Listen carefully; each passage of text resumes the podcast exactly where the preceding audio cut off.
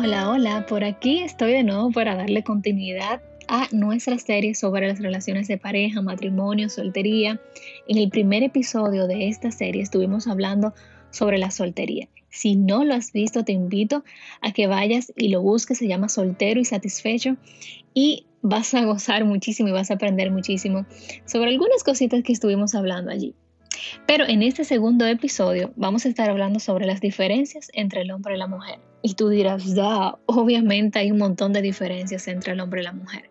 Sí, pero en esta ocasión digamos que vamos a interiorizar un poquito en ciertas cosas. Y vamos a empezar a estudiar mm, un poco sobre la estructura emocional y espiritual de la mujer. La estructura de la mujer es intuitiva y sensible es más sensible a los problemas y a las necesidades de las personas que los hombres, ¿verdad que sí? Las mujeres somos las que estamos como que más preocupadas, digamos que no sé, por las cosas del hogar, que si alguien se enferma en la casa, que los familiares y también digamos que tenemos esa necesidad de sentirnos segura. Incluso yo diría que la parte sexual de la mujer es tan diferente a la del hombre por esta parte de la seguridad. Cuando una mujer se siente segura, amada, protegida, la parte de la sexualidad funciona de una manera diferente, funciona mucho mejor. ¿Qué opinan ustedes, chicas o chicos? En cambio, chicas, la estructura del hombre es un poquito más amplia. Mm, según fuentes científicas, el hombre es más lógico. Y esto se debe a que el hombre solo usa un hemisferio de su cerebro. Y eso lo hace un poquito más lógico. Es como si su cerebro mm, solamente usara una parte de su cerebro y la concentrara tanto en algo que solo hace ser, digamos que un poco más productivo y que se enfoque más en algo porque no puede enfocarse en otras cosas. Por eso decimos que las mujeres son como multitasking, que hacen, pueden hacer mil cosas a la vez. Y es por esto que científicamente está demostrado que las mujeres usan sus dos hemisferios. Por eso es que somos más intuitivas y podemos desarrollar muchas cosas al mismo tiempo. Y ya que hemos entrado a esas partes de las diferencias físicas, pues también te comento que, por ejemplo, eh, los hombres tienen los huesos más grandes que las mujeres. Los hombres tienen más sangre que la mujer tiene más sangre que la mujer, tiene incluso 4.7 litros, mientras que la mujer solamente tiene 3.5 litros. Los, los hombros de los hombres son más anchos. También eh, la cadera de los hombres es un poquito más angosta, la mujer es un poquito más ancha. La piel del hombre tiende a ser menos sensible y delicada que la mujer. La mujer tiene, chicas, tiene la piel siete veces más sensible y delicada que la del hombre, siete veces. El hombre tiene también una capacidad de hablar solamente 2.500 palabras por hora, mientras que la mujer, ay Dios mío, chicas, la mujer habla 5.000 palabras por hora. Esto es mucho, ¿verdad? Entonces la pregunta es, ¿cuál sería el propósito de Dios en hacernos de esta forma así tan diferentes? ¿Cuál es el propósito de ser diferentes? Y es que la importancia de que ambos sean diferentes es para que puedan complementarse el uno al otro. Digamos que las diferencias se tornan en unidad. Es por esto que mm, la unidad matrimonial se puede dividir en tres áreas. El área espiritual. La unidad espiritual um, es como que dice la palabra, Génesis 2, 24, que será una sola carne. Entonces, ¿cuáles son los elementos que debemos tener en cuenta para obtener la unidad espiritual? Lo primero es un hogar cristocéntrico y lo segundo es cómo construir un, altar familiar en donde digamos que la pareja la familia, los niños puedan reunirse y tener ese lugar secreto íntimo donde puedan orar. Enseñarle esto a los niños desde muy muy pequeños. La unidad emocional, digamos que aquí em, juega mucho el papel del carácter, de la conducta. Ah, digamos que en lo emocional se refleja mucho el resultado de nuestra relación con Dios. Es decir, que esta unidad emocional depende mucho del espiritual, porque ya en lo emocional es que tú vas a reflejar qué tanto estás tú empapado con Dios, qué tanto es tu relación, cómo tú te has dejado que Dios entre en tu vida y pueda moldearte, pueda cambiar ese carácter, esas áreas. En esta parte del emocional se puede evidenciar mucho esto. Y la parte de la unidad física, pues em, digamos que va muy atado a este versículo de Génesis 2.24 que dice, por tanto dejará el hombre a su padre y a su madre y se unirá a su mujer y serán una sola carne. En esta parte se complementa mucho la parte espiritual y la parte física. Digamos que Dios hizo al hombre y a la mujer diferentes con el propósito de que esas diferencias complementen el uno al otro y puedan llegar a ser una sola carne en espíritu, en alma y cuerpo. Espero que este episodio te haya ayudado quizás a comprender un poquito más al hombre y a ti hombre, a comprendernos un poquito, tennos paciencia, entiende que es algo que va desde nuestra creación. También tus diferencias van desde la creación. Dios nos creó así diferentes para que seamos idóneos, un complemento. No vas a encontrar nunca en una mujer un clon de ti y mujer, nunca vas a encontrar un clon de, de ti en un hombre. Eres un complemento, eres una ayuda. Bendiciones. Chao, chao.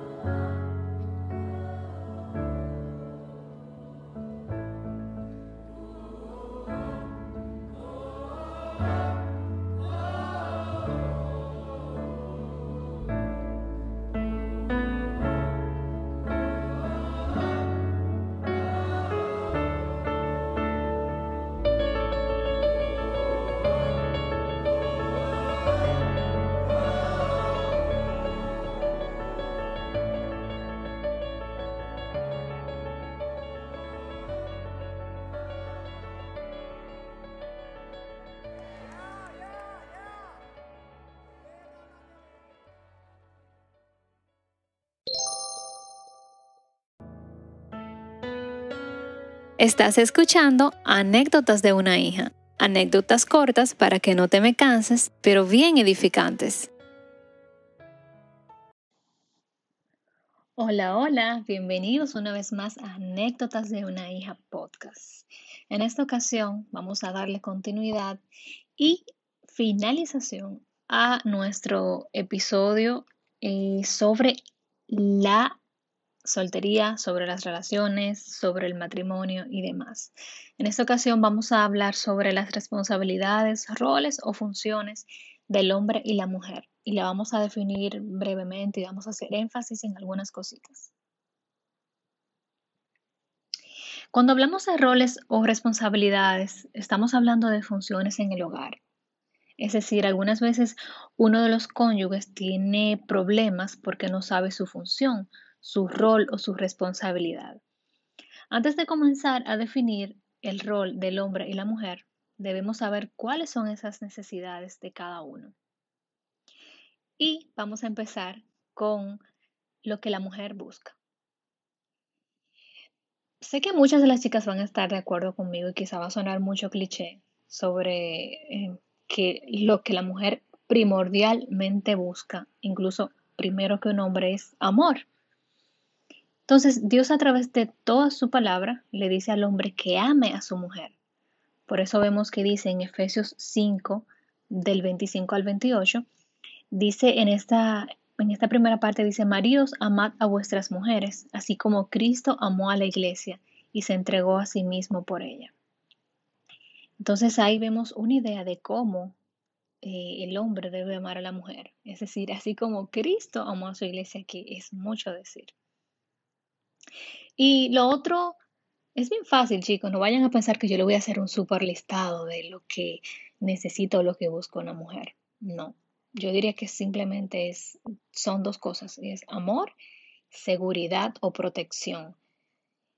Y esta no deja de ser menos importante que el amor. Entonces, eh, creo que es súper fácil de entender a las mujeres. Yo sé que hay un famoso eh, refrán o dicho, no sé, como que a las mujeres son difíciles de entender, eh, que quién entiende a las mujeres. Hay muchísimas cosas que se dicen acerca de eso, pero yo creo que la puedo resumir en estas dos cosas. Es simplemente mm, saber hacerlo.